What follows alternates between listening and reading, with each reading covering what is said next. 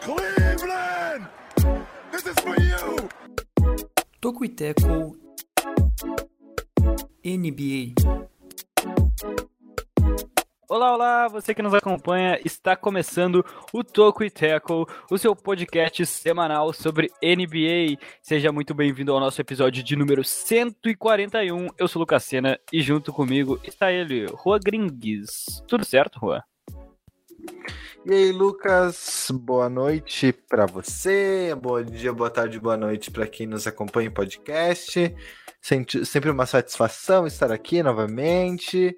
É, né, essa segunda-feira que não temos jogos da NBA, então é uma folga aí para a gente não entrar tão atrasado.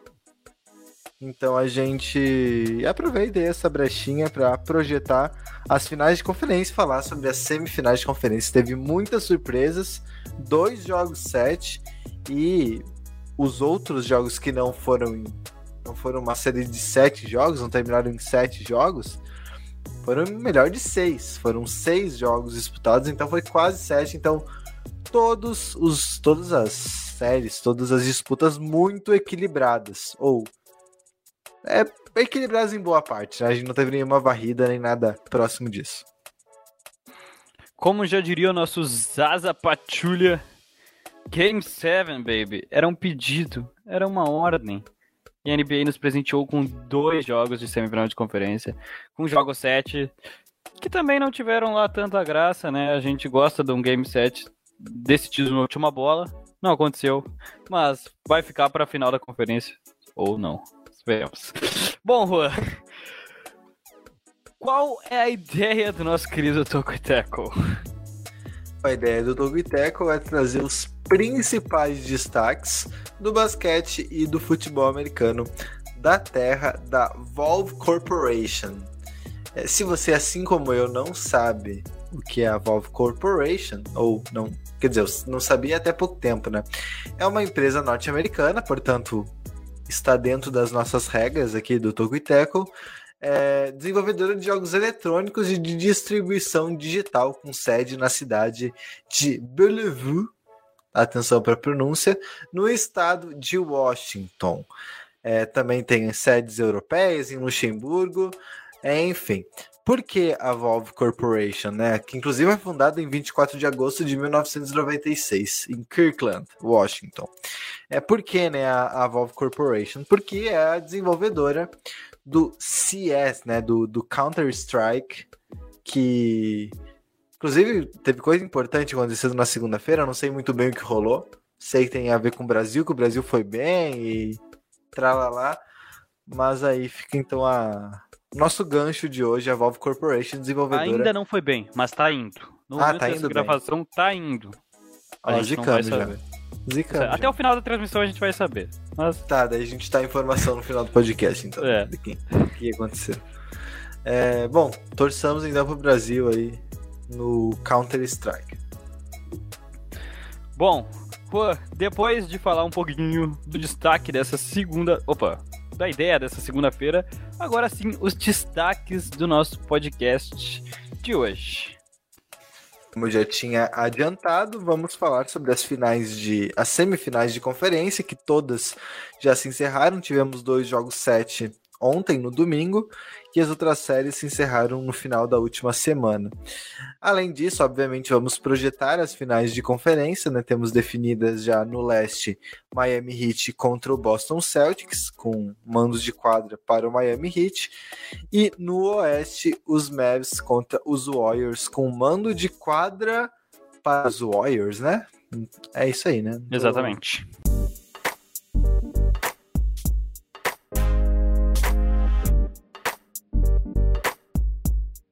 Faremos uma inversão do que acontece normalmente nos podcasts. Começaremos pela Conferência Oeste e pelo por um dos jogos 7 dessas semifinais de conferência, o Dallas Mavericks venceu o favorito, o Phoenix Suns, numa série de sete jogos com um show de Luka Doncic Spencer Dinwiddie e um show coletivo no jogo 7 em Phoenix. Vitória merecidíssima do Dallas Mavericks, que batalhou muito nessa série, Juan.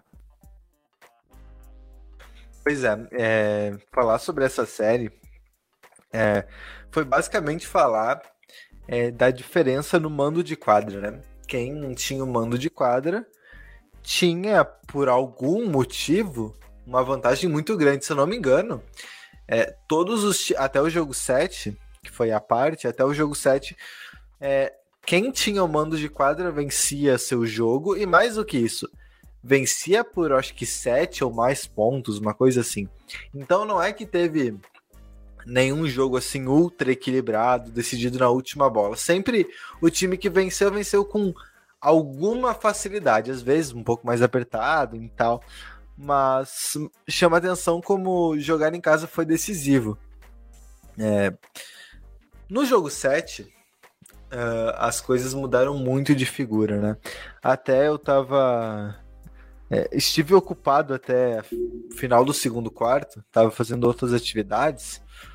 Né? Quando cheguei para assistir o jogo, eu pensei, não, ainda dá tempo, né? Temos aí provavelmente todo o segundo tempo para assistir. Botei no final do, do segundo quarto e, pô, vi a vantagem já tava em 25 pontos, né? É, e assim, 25 pontos no intervalo, num jogo tão equilibrado, jogo decisivo, é quase.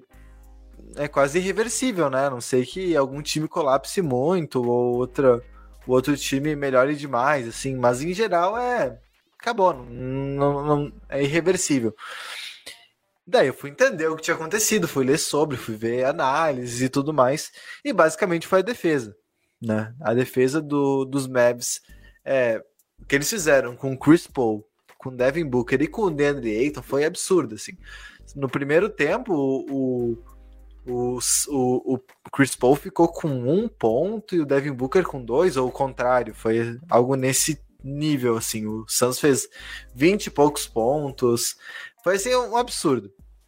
E no ataque não tem como a gente é, fugir do Doncic, né? O, o patamar que ele atingiu nessa série, eu acho que especialmente, claro que já tinha jogado bem contra o Jazz, já tinha feito outros playoffs muito bons, né? Contra os Clippers nas últimas temporadas.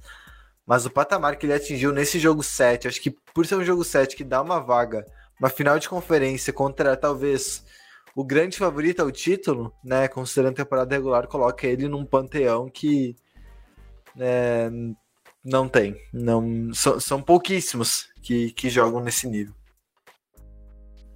Bom, com certeza absoluta, né? Uh, se de fato o Luca Doncic vier levar esse time ao título, vai ser algo de um tamanho inimaginável porque de fato é uma superestrela sozinha, entre aspas, ou eu digo com um time bem mais fraco ao seu redor em relação aos outros finalistas de conferência, que vai estar tá levando um time que não era favorito a ser campeão. Então é, é algo de tamanho gigantesco. E vale lembrar, né? O tamanho do jogo do Luka Doncic ontem é de no intervalo ele ter pontuado a mesma quantidade que o Phoenix Suns. Uh, o Dallas Mavericks vencia por 57 a 27 no intervalo. E o Luka Doncic tinha feito 27 pontos, a mesma quantidade que o Phoenix Suns inteiro. Então, foi de uma dimensão, foi de tamanha vantagem que ele até pôde tirar um pouquinho o pé no segundo tempo, tirar o pé do acelerador, porque o, o Dallas Mavericks no primeiro tempo tinha acabado com a partida do Phoenix Suns, lembrando que foi a única partida que o Dallas Mavericks venceu em Phoenix. Até o jogo 7, eles dividiam entre jogos em Dallas e em Phoenix, ou seja, todos os jogos em Dallas foram vitórias de Dallas e todos os jogos em Phoenix foram vitórias do Phoenix Suns. Foi a primeira quebra de mando e foi num jogo 7, foi com uma defesa brilhante, méritos total uh, ao Dallas Mavericks, mas também fica fica aquele sentimento de não esperávamos isso do Phoenix Suns, uh, uma decepção do Phoenix Suns, foi um time com o seed 1 da NBA, jogou muito bem ao longo da temporada inteira e quando chegou no momento mais decisivo da temporada não conseguiu produzir. Uh, então fica esse sentimento de decepção, a gente não sabe do que vai ser o Phoenix Suns daqui para frente. E agora, a gente vai para a segunda pauta do Phoenix Suns. O que será o Phoenix Suns daqui para frente, com ou sem DeAndre Ayton? Só um pouco antes sobre o Mavis para fechar, acho que tem que vangloriar o trabalho do Jason Kidd, né? Com é... certeza absoluta. Porque, é porque assim, ele tem todas as questões do extra-quadra, o histórico dele não é legal, né? A gente sabe de todas as denúncias que ele enfrentou e tal. Como pessoa, eu acho que não tem como a gente entrar nesse mérito, né? Não dá pra, não dá pra fazer nenhum elogio, digamos assim, mas profissionalmente falando, o trabalho que ele faz enquanto treinador. É, e vamos lá, os outros trabalhos dele não, dele não foram bons. Né? Nos Bucks ele não foi bem, principalmente nos Bucks, né? Ele teve ali uma fase boa, mas saiu pela porta dos fundos, né? E ia chegando no Mavis muito contestado e ele diz: "Eu vou melhorar a defesa". Só que ele melhora a defesa sem nenhum reforço, né? quem chegou durante eh, para essa temporada? De relevante, ninguém. Né? Não teve nenhum reforço que, que mudasse o nível da defesa. A única alteração que teve ali durante a temporada regular foi a troca do Porzingis pelo Jim Weed, que também não é, a gente, ninguém olha essa troca pelo aspecto defensivo. É por mais uma opção ofensiva, uma opção ao Doncic, né, alguém para ajudar na, na armação e tudo mais. É, e para se livrar também um pouco do, do Porzingis, né? Que vinha sendo um problema. Aí ele transforma. É, até peguei os números aqui. Na última temporada, o Mavis teve a décima pior defesa, tá? A décima pior defesa em aproveitamento, né, em rating defensivo. Nesses playoffs, é a sétima melhor defesa. E a sétima melhor defesa porque é, enfrentou uma série contra o Suns, que é um dos ataques mais redondinhos, né? É, teve muitas dificuldades nos jogos em Phoenix, principalmente, mas em casa, é, mais do que o Doncic, eu diria que a defesa foi diferencial. Mas enfim, passando a régua no Mavs e entrando na questão do, do Suns, e principalmente com com DeAndre Ayton, é o que acontece sempre quando um time é eliminado. A gente fecha a página do, da, da temporada 2021-2022 e começa a escrever a página das próximas temporadas. E o principal capítulo desse é, desta, como eu vou dizer, desta introdução à temporada regular de 2022 e 2023 é a situação do Eiton. É, era algo que já eu até achei que teria proporção maior do que realmente teve durante a temporada regular, porque é, só explicando, né, na última off-season, entre no final, uh, antes do final da, perdão, depois do final da última temporada e antes do começo desta atual, é, o Eiton estava disponível para renovar o contrato dele, né? Acaba agora o contrato de calouro, então ele fica disponível para receber aquele contrato máximo que tá na casa, acho que de uns 20, 30 milhões, Lucas, tu tem aí? Acho que é, acho que é por aí, que, né? que é por aí. Se não me engano, 32. É, e é uns 30, Supermax 30... chega a 40. Isso, é. Poderia receber esses 30 milhões é, lá por 4, 5 anos e garantir a, a vida dele. O Suns não quis dar, não, não, não, não aceitou. O Eiton ficou desagradado, mas seguiu, obviamente, cumpriu seu contrato. Agora, agora a corda vai estourar, porque agora ele é um agente livre. É, o Eiton jogou poucos minutos nesse jogo 7, acho que foram 19 minutos. Perguntaram pro Monte Williams, né, treinador do Suns, por que, que ele tinha jogado tão pouco. Ele falou que eram questões internas. É, e obviamente a gente já entende que tem a ver com essa renovação contratual. O que fala que o Eiton tá muito chateado com a situação e que ele acredita e a informação é de que existem realmente franquias dispostas a dar o valor que ele quiser. Ou seja, agora ele vai ser um agente livre. O Suns vai ter que oferecer muito dinheiro para manter ele, enquanto os times vão estar tá babando, porque ele é um pivô muito bom debaixo do garrafão, né? Vai, certamente vai ter qualquer time aí é, querendo oferecer esses 20, 30 milhões que ele, que ele tá pedindo. É, inclusive tem jogador demonstrando interesse já no, no DeAndre Ayton, que será um possível agent, né? Uh, o Damian Lillard já. uh, um comentarista americano tweetou, né, na nossa querida rede social, uh, que seria muito interessante DeAndre Ayton jogando com Damian Lillard. Damian Lillard foi lá e deixou a sua manifestação, o seu likezinho no comentário do comentarista. Uh, como se o Portland Trail Blazers, que diz que vai montar um elenco para o Damian Lillard tentar algo, tivesse interesse no DeAndre Ayton, mas é óbvio que não vai ser só o Portland Trail Blazers, a gente tá falando de um pivô muito jovem, que tem uma dominância muito grande no garrafão, além de ter um bom arremesso de média, curta distância, então é um, uma peça valiosa no jogo de hoje, no, na NBA atual, é uma peça rara, eh, ainda mais pela idade dele, então, acredito que vai ter muita procura pelo DeAndre Ayton e até talvez o Phoenix Suns volte atrás na decisão dele, mas acho muito difícil devido a até mesmo que ocorreu nesse jogo 7 do DeAndre Ayton não ter jogado todos os minutos que ele normalmente tem. Então, a situação do DeAndre Ayton em Phoenix ficou muito complicada. Uh, provavelmente vai, vai mudar seus ares, mas vai ter muita gente interessada e com certeza vai voltar a ser pauta aqui no Tocoiteco muito em breve. E Lucas, é, até explicando, né? Porque ah, os Suns, por ter um time bom, eles têm um cap limitado, né? Eles não têm tanto dinheiro para gastar. Mas a NBA permite, né? Por causa dos bird rights, né? Os direitos é, que a franquia tem sobre os jogadores de renovar para manter seus atletas. É, eles têm que atender um requisito lá, acho que jogar por um número de temporadas ou de jogos.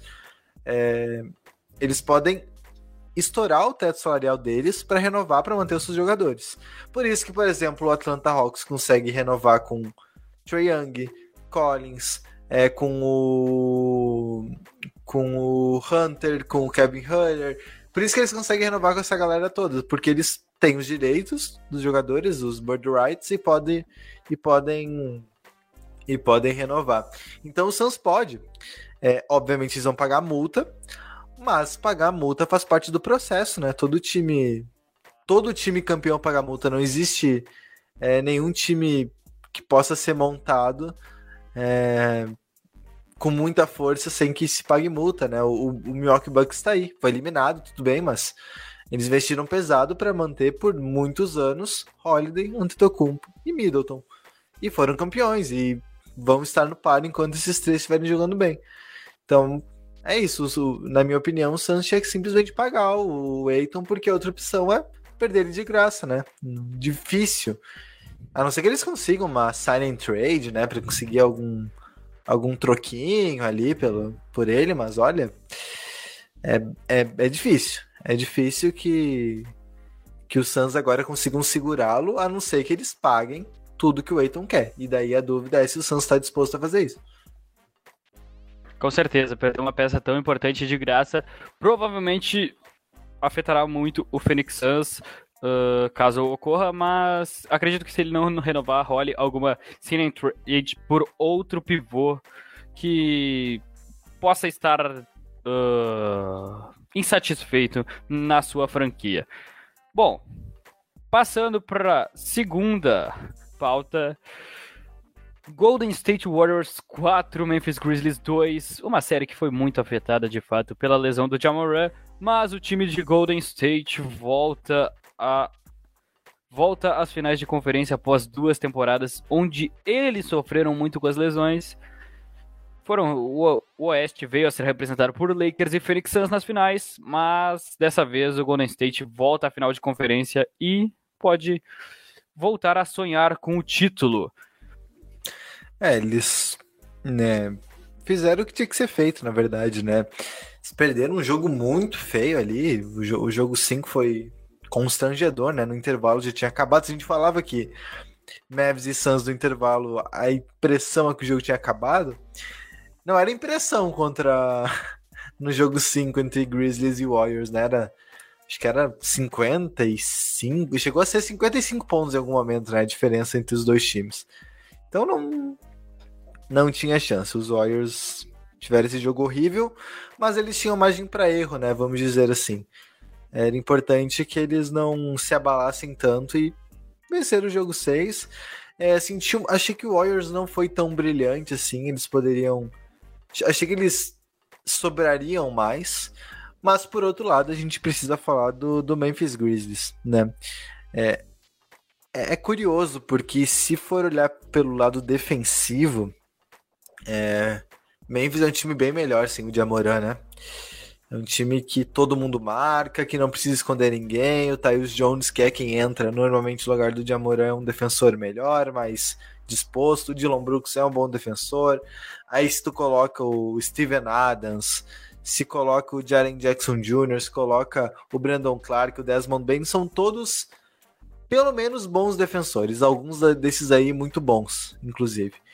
Então é são, é um time que pode trocar, é um time que, que dificilmente fica exposto. Com o Moran não, dá pra fazer assim, né? Com o Moran, se ele tá em quadro, os times atacam o Jamoran. Simples. Né? Mesma coisa que o, o Mavs fez com o Chris Paul, a mesma coisa que o Suns fez com o Doncic. Né? Pega o elo defensivo, ela mais fraco na defesa e ataca. Então é, é eu acredito que que é, que é por aí. Só que, obviamente, do lado, do lado ofensivo falta. Assim como faltou no jogo 4, quando é, o jogo estava equilibrado, os, os Grizzlies tinham uma vantagem até os últimos minutos e tomaram a virada, sendo que nos últimos minutos parecia só que eles não sabiam o que fazer com a bola. Né? Se você tem o, o Jamoran em quadra, ele pega, infiltra e arruma um, um arremesso do nada. Né? Então ele digamos assim, não ter ele para defesa do, do Grizzlies é melhor. Acho que isso está bem claro, mas com ele em quadra, ofensivamente, o time é muito mais imprevisível. E para os playoffs, enfrentando uma boa defesa como a dos Warriors, isso faz muita diferença, né? com certeza faz muita diferença. E foi uma diferença sentida no clutch time, como bem explicava. Mas eu acho que vale principalmente destacar o futuro que tem essa franquia do, do Memphis Grizzlies, que conseguiu competir e, inclusive, passar por cima dos Warriors em um dos jogos. Sem o Jamoran, que é a sua super estrela, mas é um elenco muito jovem, que tem nos seus principais jogadores, talvez a figura mais velha, um Dylan Brooks, que também não é não é dos mais velhos. O Dylan Brooks, que tem 26 anos, então, a, fora o pivô Steven Adams, é claro, mas de resto, o núcleo do Memphis Grizzlies é um time muito jovem, que vai ficar batendo na porta por muito tempo, por muito tempo vai ficar batendo na porta uh, aí nos playoffs, inclusive uh, teve aquelas trocas de provocação, né, que os Warriors vão encontrar muitos Grizzlies nos próximos anos, e inclusive o Draymond Green, que é um cara mais ríspido, rasgou elogios para o futuro da franquia Memphis Grizzlies, mas eu acho que é o que tem a retirar. Depois da lesão do Jamoran, era muito difícil que esse time viesse a vencer os Warriors. Mas mostrou que sim, tem muito potencial e conseguiu até tirar um jogo do do Golden State Warriors, mas não foi o suficiente. A equipe de Memphis sai da temporada de cabeça erguida, porque conseguiu a segunda melhor campanha da NBA e uh, muito, uh, muito mais que isso, uh, mostrou tudo que evoluiu e o que conseguiu evoluir, inclusive até mesmo com o Jamoran. esse time tem muito futuro, e pode vir a incomodar muito nos próximos anos. É, o recado é esse, né? Porque eles mostraram que tem capacidade aí de bater de frente com qualquer time. Eu considero os Warriors é, um dos favoritos aí ao título. É, e eles venderam caríssimo essa eliminação. É, o, o Grizzlies é aquilo, cara. Eles é, na série contra os Wolves eles eram muito irregulares mas eles cresciam no momento certo, e contra os Warriors pareceu que foi um pouco diferente. Né? Eles faziam jogos muito bons, né? fizeram ah, vários jogos aí, o Grizzlies esteve na frente do placar em vários momentos. E no final cedia, né? Cedeu, foi assim no jogo 4, por exemplo, quando mesmo sem o Jamoran eles jogaram bem e no final faltou perna para segurar, né? Então é, é, é isso é típico de time mais jovem, né? Às vezes não conseguir fechar os jogos. É natural, é um processo, então é bom que pelo menos eles tenham essas experiências, joguem os playoffs, né? Ganhem casca. A gente tá vendo, por exemplo, com o Celtics, muito disso, né? O Celtics, mesmo que vai lá com essa nova geração de Tatum e Brown, já chegou três vezes em final de conferência? Três ou quatro vezes em final Três de vezes, três vezes. três vezes. É, em outras oportunidades apanharam. E agora, é, quando eles tiveram, a gente vai falar melhor sobre isso depois, mas quando estiveram em momentos de dificuldade nessa série contra o atual campeão, responderam bem. Então é um processo, não, não tem fórmula mágica, é jogar, jogar, jogar, jogar. Em algum momento é, você aprende a jogar playoff, que é um, é um jogo diferente, não adianta. Com toda certeza, ahn, sai de cabeça erguida esse Memphis Grizzlies, apesar de não ter conseguido o seu objetivo principal, mas foi uma boa temporada da equipe de Memphis, uma das grandes surpresas estar no top 2 da NBA. Bom, vamos de intervalinho agora para depois falar da nossa querida Conferência Leste. Agora, falando um pouquinho no nosso intervalo sobre tudo que o nosso querido Tocoiteco tem a oferecer para você. Temos, claro, nosso site, tocoiteco.com. Você pode ir lá dar o seu opinião e participar do nosso podcast. Também siga-nos nas nossas redes sociais, Twitter Instagram, arroba Tocoiteco. Também nosso Facebook, facebook.com.br Tocoiteco. Nossa newsletter toda sexta-feira tá lá no seu e-mail, 10 horas da manhã, de graça. Assine de graça em tocoiteco.substack.com todas as notícias sobre NBA e NFL. Sexta-feira às 10 da manhã na sua caixa de e-mails. E esse podcast, caso você não esteja ouvindo aqui no YouTube, pode escutá-lo no Spotify, na Apple Podcasts, no Stitcher, no Google Podcast e na Aurelo, preferencialmente na Aurelo, que sempre dá aquele apoiozinho monetário para os produtores de conteúdo. Se você está aqui no YouTube, não esqueça de se inscrever no canal, deixe o seu like e também ative as notificações para você não perder nada do que acontece no mundo da NBA e da NFL. Bom, continuando o nosso podcast, agora pro lado oeste, pro lado leste da NBA, também tivemos série de sete jogos, uma série incrível de sete jogos. Boston Celtics 4, Milwaukee Bucks 3, que diferente de Mavs e Suns, tivemos quebra de mando pra lá, quebra de mando pra cá, teve gente ganhando na casa do adversário, pra todo lado. Os Celtics venceram o último jogo no TD Garden e vão para a final de conferência com o Miami Heat numa série espetacular, Juan. É, esse jogo foi uma bagunça. Essa série foi uma bagunça, né? Teve. Acho que dos quatro jogos em Boston, os Bucks venceram dois. Né? Então foram duas vitórias para cada lado em Boston e em Milwaukee. Aí os Celtics venceram dois e os Bucks um. Então acabou que é, as coisas resol- resolveram é, na quantidade de jogos que o Celtics conseguiu arrancar em Milwaukee. O que mostra aquilo que eu tinha dito, né? De maturidade, de corresponder a, a momentos difíceis, de suportar pressão, né? Quando eles perderam o jogo 5 é, em casa, da maneira que foi, né? De uma maneira, assim, muito traumática, né? Que os Celtics abriram eles começam o último quarto vencendo por 10, 12 pontos, algo por aí, e tomam a virada, né? E tomam a virada da maneira que tomaram, não foi uma vitória construída e, enfim, que aconteceu no meio do quarto e depois não teve mais chance, não. Foi no último, nas últimas posses, é, a vantagem foi caindo aos poucos, então foi dramático, assim, foi, foi, foi dramático. A primeira coisa que pensa é que é, acabou, né? Os Bucks vão tomar conta agora. Agora o jogo vai para Milwaukee não tem, não tem mais escapatória. E o Giannis começa o jogo 6 dominando, ele faz 15 pontos no primeiro quarto. Ele te, vai terminar o jogo com 44 pontos.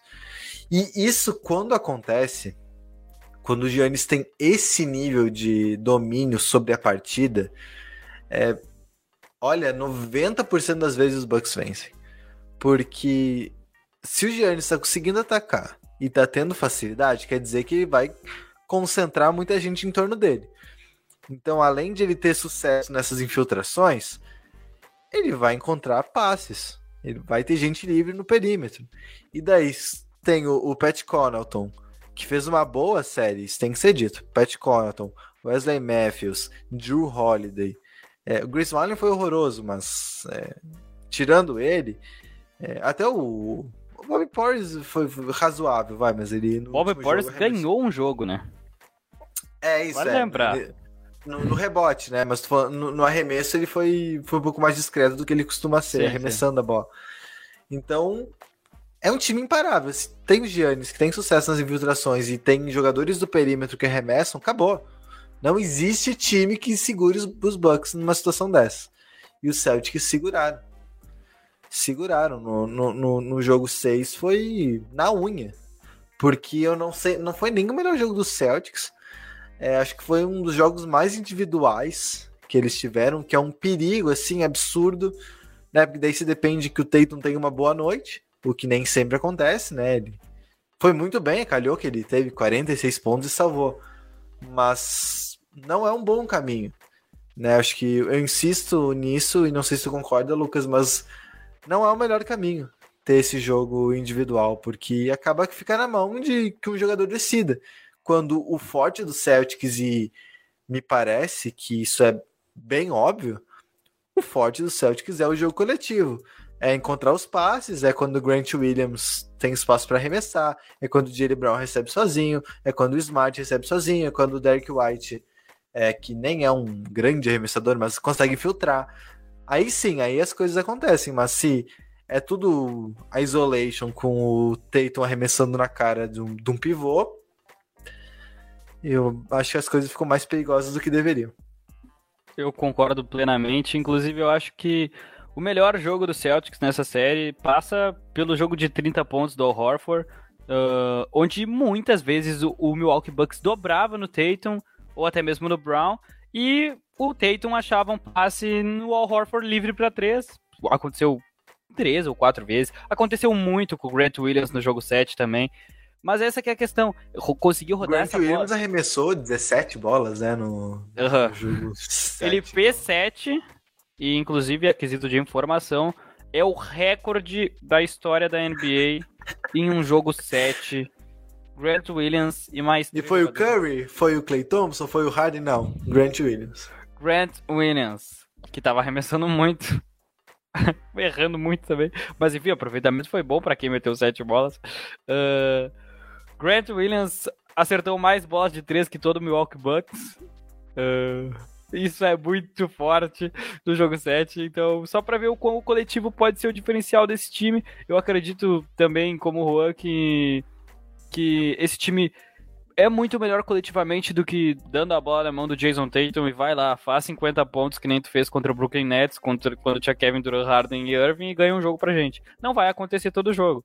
Claro que se o coletivo não estiver funcionando, tem que dar a bola na mão dele mesmo, porque é quem tem mais chance de resolver. Mas se funcionar o coletivo, que quase sempre funciona com essa equipe do Celtics, não tem por que deixar a bola todas as posses na mão do Jason Tatum, porque esse time coletivamente é muito bom, é muito forte, consegue rodar muito bem a bola e escolher muito bem os seus arremessos. Então não tem a necessidade de ter o Tatum como o cara que vai ter todas as, as bolas do jogo na mão, como por exemplo o jogo das Mavericks. O Luka Doncic conduz ao ataque 95% do, dos ataques do Dallas.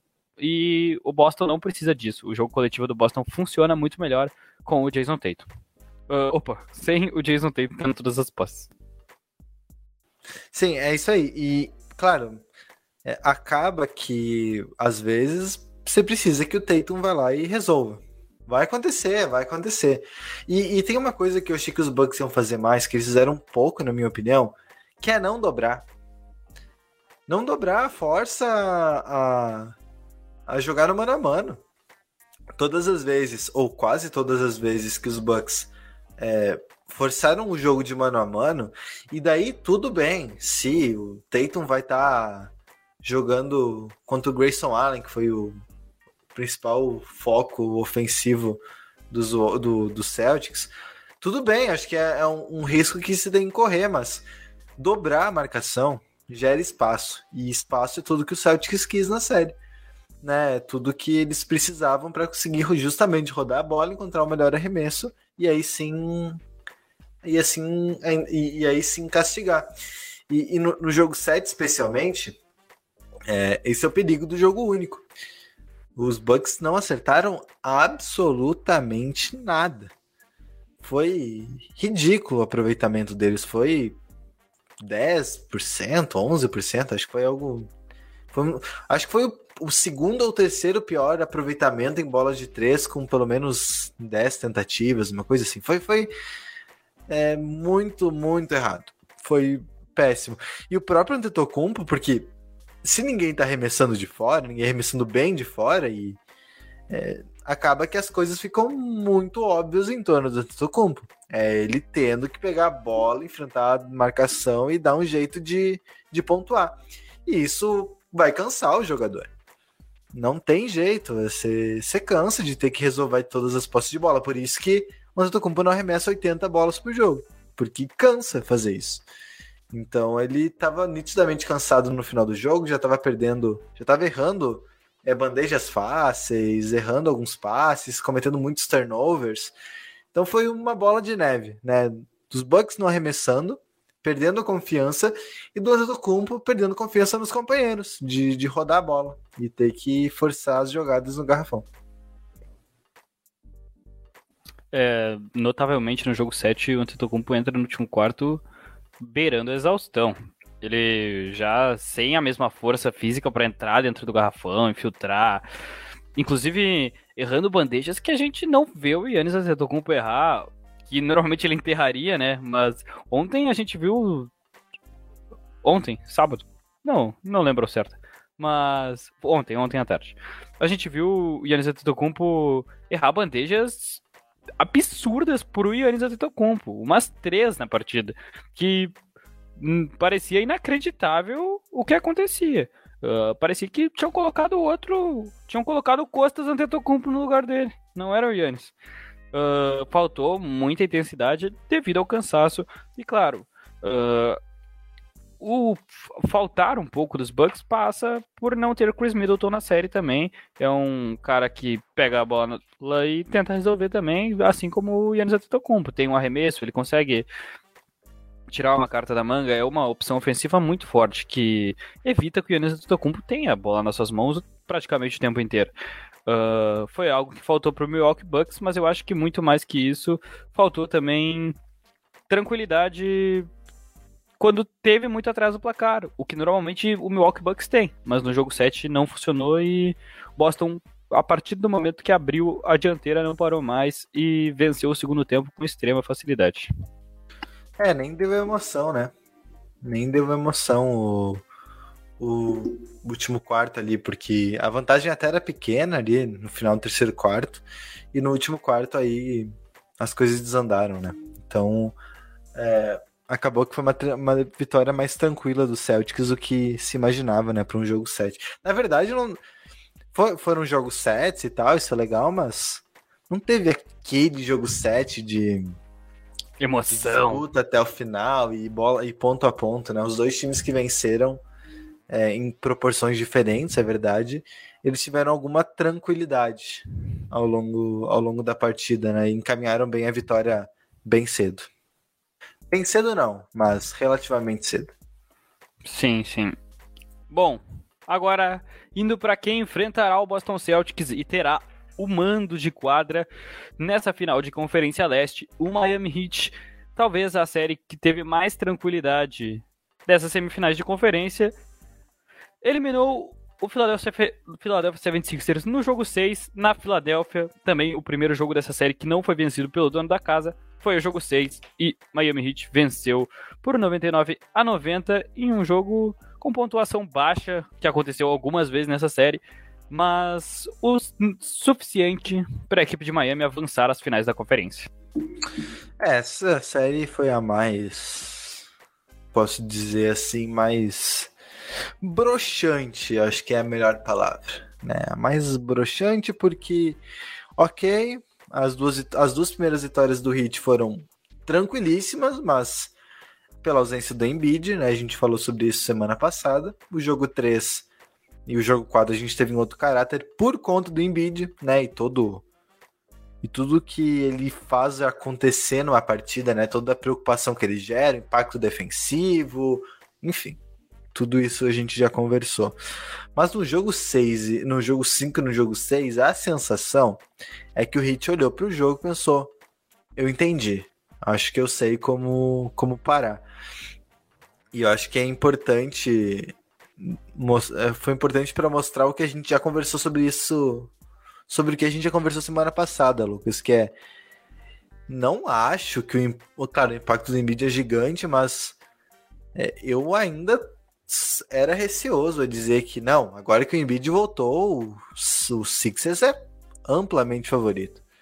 Não, não era, não era. Foram dois jogos em casa que eles conseguiram vencer e tudo mais, com alguma facilidade, é verdade, mas é, não, não fazia sentido ser tão fácil assim, né? Só porque o Embiid voltou.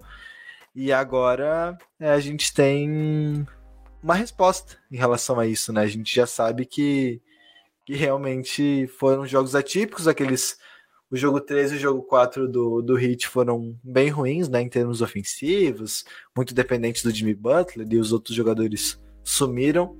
É, nesses últimos dois jogos aí já foi um pouco mais bem dividida a coisa. O Jimmy Butler fez excelentes partidas, é verdade, mas não só ele. E eu acho que o ponto negativo é o Harden. Né, a gente já falou sobre isso muitas vezes, mas não adianta ele é a grande decepção desses playoffs, porque os Sixers pagaram caro nele, pagaram bem caro nele, né? Mandaram.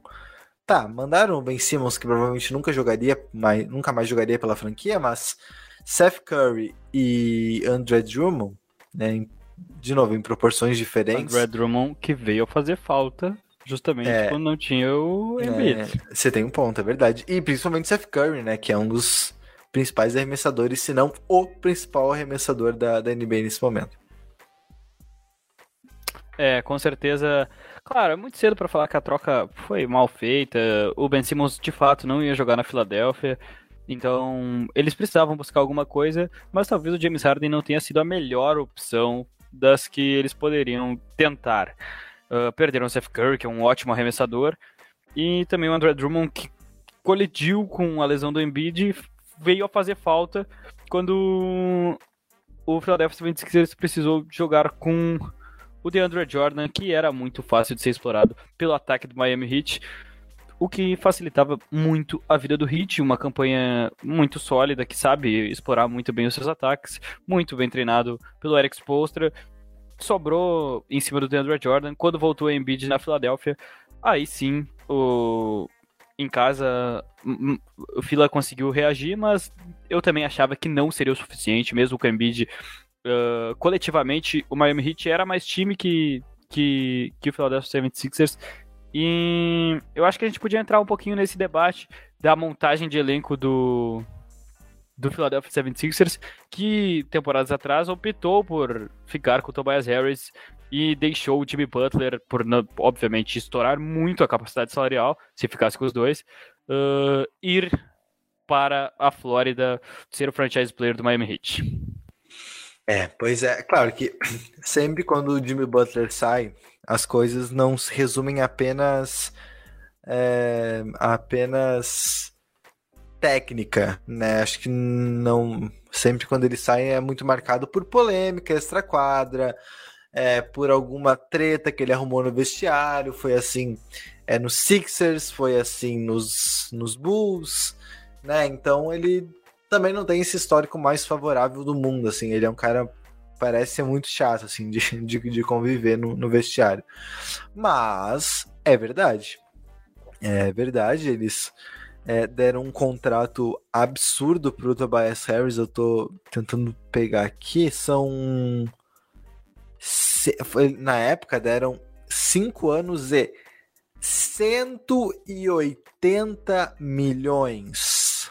Uma média salarial de 36 milhões. E eu não tô aqui para dizer que o, que o que o Tobias Harris é mau jogador. Não é, não é mesmo. Ele é muito útil. Ele é. Ele, em, boa, em algumas partidas, é um bom arremessador, é um cara que pode manipular a bola. Né? Ele é bom. Agora, existe o bom e existe o jogador que vale 36 milhões. E ele recebe 36 milhões. Ele vai ter essa. como eu vou dizer essa tarja no meio da testa até o final do contrato dele. E é por isso, e não só por isso, mas este foi um dos erros que o Sixers cometeu lá atrás, que agora paga um preço caríssimo. Porque é um time que, é, mesmo que com o Embiid jogando fino e sendo candidato a MVP ano após ano, é, não parece ainda ser o suficiente para eles brigarem pelo título. E eu acho que isso é o mais frustrante para os Sixers, né? Porque quando tinha o Ben Simmons, o problema era o Ben Simmons.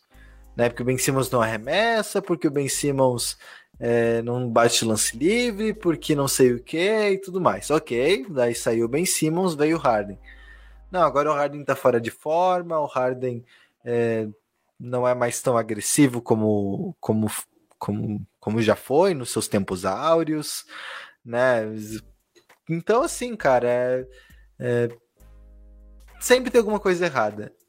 E justamente ter um contrato alto nesse momento, como é o do, do Tobias Harris, de 36 milhões, deixa o time muito engessado para buscar free agent, né? A gente tem free agents importantes nessa, nessa off-season, caso do Zach Lavine, por exemplo.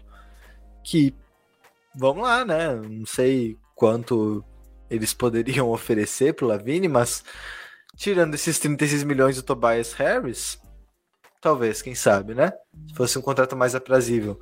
É, o Harden é um agente livre agora, mas já falou que deve ficar em Filadélfia, né? Inclusive, a tendência é que aceite um contrato mais baixo do que o máximo, que é o mínimo, que é o mínimo que ele pode fazer, né?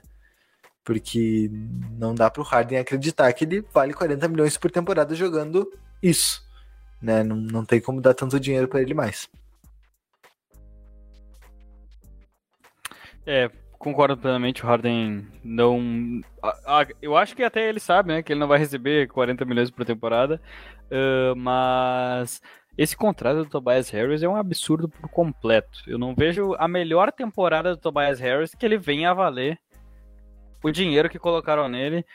Uh, ainda mais tendo outros jogadores do calibre que Philadelphia tinha na época.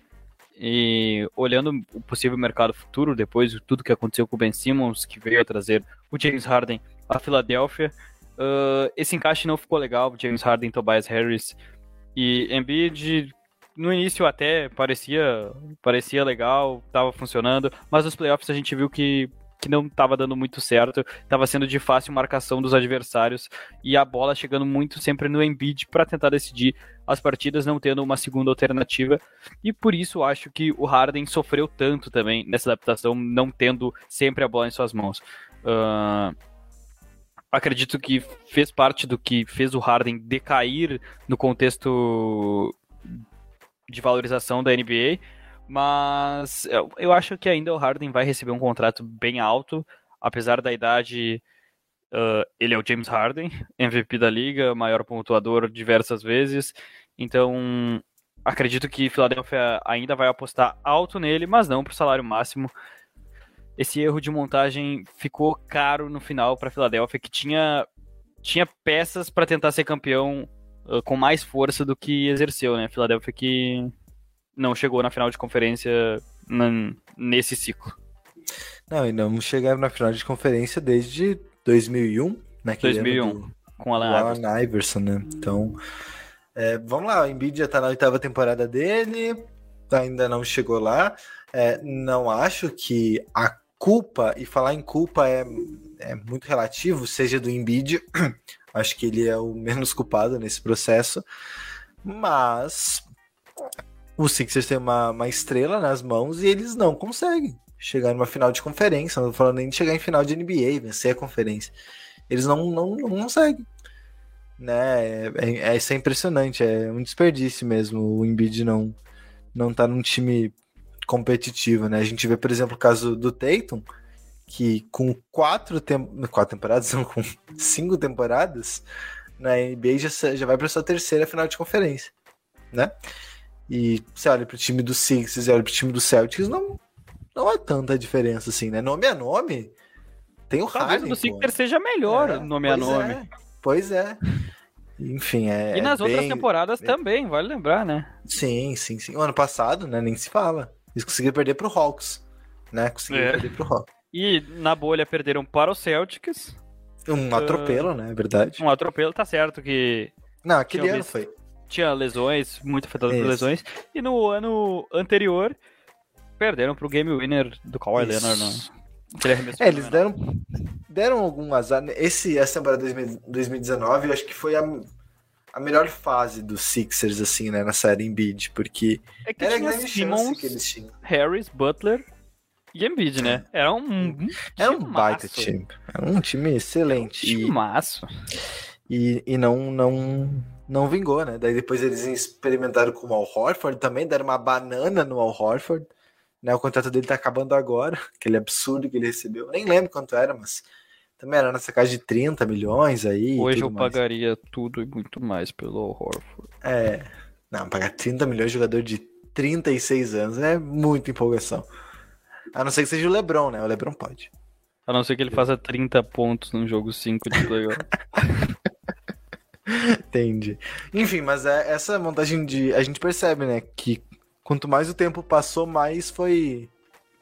A situação foi, parece que piorando, porque o Sixers tomou muito decisão ruim, assim, nesses últimos anos. Então eles. Sei lá, o Daryl Morey vai ter que se virar nos 30 aí pra, pra conseguir ajustar esse elenco. Sei lá, se, eles consegu- se ele conseguir trocar o, o Tobias Harris, olha, parabéns. Vai ter que Detalhe, e não é que deu errado lá no começo, deu também, né? Mas eu acho que o mais próximo do título que eles chegaram foi no começo. Então, a partir dali, todo ano eles tentavam mudar alguma coisa, como se tivesse dado errado o primeiro. E parece que de ano em ano eles pioram. Eles pioram. Não, se for ver o time de 2019 e comparar com o atual, né? Pô, não tem, não tem como, né? né? Enfim, mas vamos aguardar aí o que o Six vai fazer. Vai ser um dos times mais legais de acompanhar nessa off-season aí, ver o que eles vão fazer, quanto que eles vão pagar pro Harden, se eles vão conseguir de repente trocar o Tobias Harris, que eu acho particularmente muito difícil, né? Vamos ver. Até se falou numa possível troca do do Harden, mas acho altamente provável, né? Ele deve ficar deve ficar por aí. Até porque ele é gente livre, então teria que ser uma troca se fosse uma, uma signing trade. É isso. Bom, agora vamos tratar das finais de conferência, né? Ah, os jogos das finais, dar uma previsãozinha. E vamos continuar falando de Miami Heat agora. Miami Heat e Boston Celtics, mando do Miami Heat. ah, a melhor campanha da Conferência Leste contra a segunda melhor campanha da Conferência Leste. Quem é favorito, se é que tem favorito nessa série, e o que pode influenciar muito nela, Rodrigues? É, o Heat nunca parece favorito, né? É, acho que já é uma marca deles e eles chegaram nas finais da NBA em 2020 assim, sempre parecendo azarão, sempre parecendo, não, esse time aí não, não, não tem nenhuma estrela, assim. E a sensação é a mesma para essa temporada. Eu, eu acho que o Celtics é favorito. É, acho que pelo que tá jogando é, é o favorito, né? Os Bucks para mim eram o grande time a ser batido no leste, apesar do terceiro lugar. Né? Esse cara em terceiro lugar, mas ainda, na minha opinião, era o time a ser batido e ele foi batido pelo Celtics. Então, esse bastão é, virtual ele passa para o Celtics. E acho que o jogo é, é de duas grandes defesas, né? E com uma diferença muito básica, na, na minha opinião. O, o Celtics tem mais poder de fogo. Tem mais poder de fogo, né? Não tem ninguém no hit que dá pra dar a bola na mão e mandar fazer o que o Tatum faz. Ou que o Jalen Brown faz, né? O, o Butler, às vezes, pontua do nada, mas é, do perímetro ele é mais deficitário. O Tyler Hero, que é um talvez o melhor arremessador desse time, tem dia do sim, tem dia do não. O Lowry tá lesionado, ninguém sabe. Já tá fora do jogo 1, né? Pelo que eu tava vendo. Então ninguém sabe como tá fisicamente. O Adebayo é dominante, mas no garrafão. Então, me parece que o Celtics tem mais, mais como eu vou dizer, mais é, mão de obra para fazer um ataque funcionar contra uma excelente defesa. E acho que o Heat tem mais chance de engasgar no ataque, enfrentando uma outra excelente defesa, no caso do Celtics. Eu concordo também, né? Pô, tô concordando com tudo hoje. Até parece que não tem opinião, né? Mas é que as suas opiniões são muito, muito precisas. São talvez as duas melhores defesas do leste. Eu acredito que sejam as duas melhores defesas do leste. Mas o Boston Celtics tem mais de onde tirar do que o Miami Heat. Eu acho que é, é esse o diferencial. Tem mais peças uh, que possam contribuir ofensivamente que o Miami Heat, que consigam criar seus próprios arremessos, ou até mesmo forçar uma dobra e tirar a bola para outro bom arremessador. Acho que a série vai passar muito por isso. E também tem a volta, o retorno do Robert Williams, né? Que inclusive estava para retornar no jogo 7 contra, contra o Milwaukee Bucks, mas, mas uh, acredito que sentiu desconforto ali. Ele até estava com a roupa de jogo, né? Ele foi para a quadra, mas acabou não atuando. Acredito que deve voltar para a série contra o Miami Heat, que não terá o Kyle Lowry no jogo 1, então já é um desfalque também. Boston vem bem completinho. Eu vejo um leve favoritismo por Boston Celtics, mas nada mais que isso. São duas equipes muito regulares e muito defensivas, né? São, são defesas espetaculares que vem mostrando isso ao longo dos playoffs e também mostraram isso muito ao longo da temporada regular. Bom, Indo agora para o outro lado da NBA, Golden State Warriors voltando às finais de conferência e o Dallas Mavericks retornando às finais desde o ano do seu título com Dirk Nowitzki. Uh, não chegava a uma final de conferência, a equipe do Dallas Mavericks. Presente agora com o Luka Doncic. Tem favoritismo nesse lado também, Rua? Ah, pois é, né? Não sei se tem favorito, acho que ah, eu, eu não sei. Eu, eu, eu falei algumas semanas atrás que eu via o Warriors no panteão de candidatos ao título. Mas eu fiquei um pouco decepcionado com a série contra o Grizzlies, assim, acho que eles sofreram mais do que eu imaginei que sofreriam contra uma boa defesa. E o Mavs é isso, é uma boa defesa, uma defesa agressiva, chata, que enche o saco até o final, né? E que se pega numa noite muito boa. O Doncic tem noites boas sempre, mas, sempre, mas se pega uma noite boa do Kleber, ou do Brunson, ou do, do Weed, é, ou sei lá, do Finney Smith, como foi em um jogo contra o Suns, é difícil parar. É difícil parar, então é, é eu acho que ainda o Warriors é mais time, tá? Eu acho que o Warriors tem mais condições. Mas o Mavis está jogando muito bem, né? Com uma defesa agressiva, chata e que com um ataque que sempre tem alguém que brilha. Acho que é o mais importante, né? É, nunca é todo mundo, nunca é um show. Talvez só nesse último jogo aí que foi realmente muita diferença, mas é, no, quase nunca é um show coletivo assim. É mais são boas atuações. Não, é, o, o Dinwiddie numa noite, o Brunson noutra noite, né? Então, alguém brilha, além do Doncic. Então, é, é um time bem complicado de enfrentar. Mas acho que o Warriors, assim, pouquinha coisa, acho que eles ainda têm, têm mais crédito. Eu fecho nessa também, eu acho que o Warriors é um pouquinho favorito em relação ao Dallas Mavericks, mas o fato de Luca Doncic estar tá fazendo o que está fazendo me leva a pensar que tudo pode ser diferente, até porque se trata de um, de um jovem, de uma jovem estrela que está fazendo o que quer, o que bem entende, com quem quer, onde quer. Tudo quando ele quer, ele está conseguindo fazer, então eu não duvidaria do Dallas Mavericks, mas eu acredito da mesma forma que o Boston Celtics tem mais de onde tirar ofensivamente, o, os Warriors também têm mais de onde tirar do que Dallas ofensivamente falando. Não é, e eles, Poole, Thompson e Curry acertando os arremessos, é um time imparável, né? Ainda mais com o Jordan Poole, né? Que fez, fez um primeiro round fenomenal, aí deu uma caída nesse segundo round, mas ainda assim é um cara que quando esquenta é, é diferenciado e pode agregar muito. Sem falar do Draymond Green, um defensor e um ótimo passador quando trabalham no ataque. Mas no mais é isso. Uh, acabam as pautas do Toco Tackle de hoje com um belo podcast de semifinal de conferência E agora a gente volta daqui uma semaninha com as finais já pegando fogo. Só para ter uma noção, segunda-feira que vem a gente já vai ter tido três jogos de cada final de conferência, então já estarão abrindo os caminhos para tão esperada NBA Finals, né, Rua? Pois é, semana, semana que vem a gente vai ter já metade do caminho andado, né? São duas semanas por, por série, então semana que vem vai estar na metade aí das séries, dependendo, né? Ah, não acredito em varrida, aí acho que é tudo para seis ou sete jogos. Então é, a gente vai ter alguma coisa para falar dos jogos, mas acho que nada em definitivo. No mais é isso, o Toco e Teco de hoje.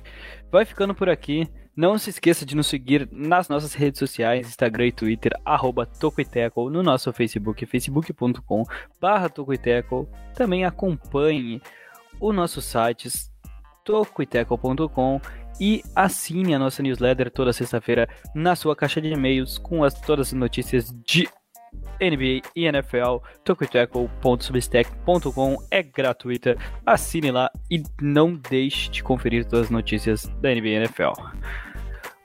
Ouça também o nosso podcast semanal, né? Claro, a gente está sempre aqui ao vivo no YouTube, mas você também pode ouvir nos outras plataformas de podcasts. Siga também os nossos perfis pessoais, o meu, arroba 7 e qual o seu, É arroba Juan Grinks. Sigam lá, Juan Grinks, em todas as redes sociais. Muito obrigado a quem nos acompanhou. A gente volta na próxima semana com mais um episódio do Toco Tackle NBA.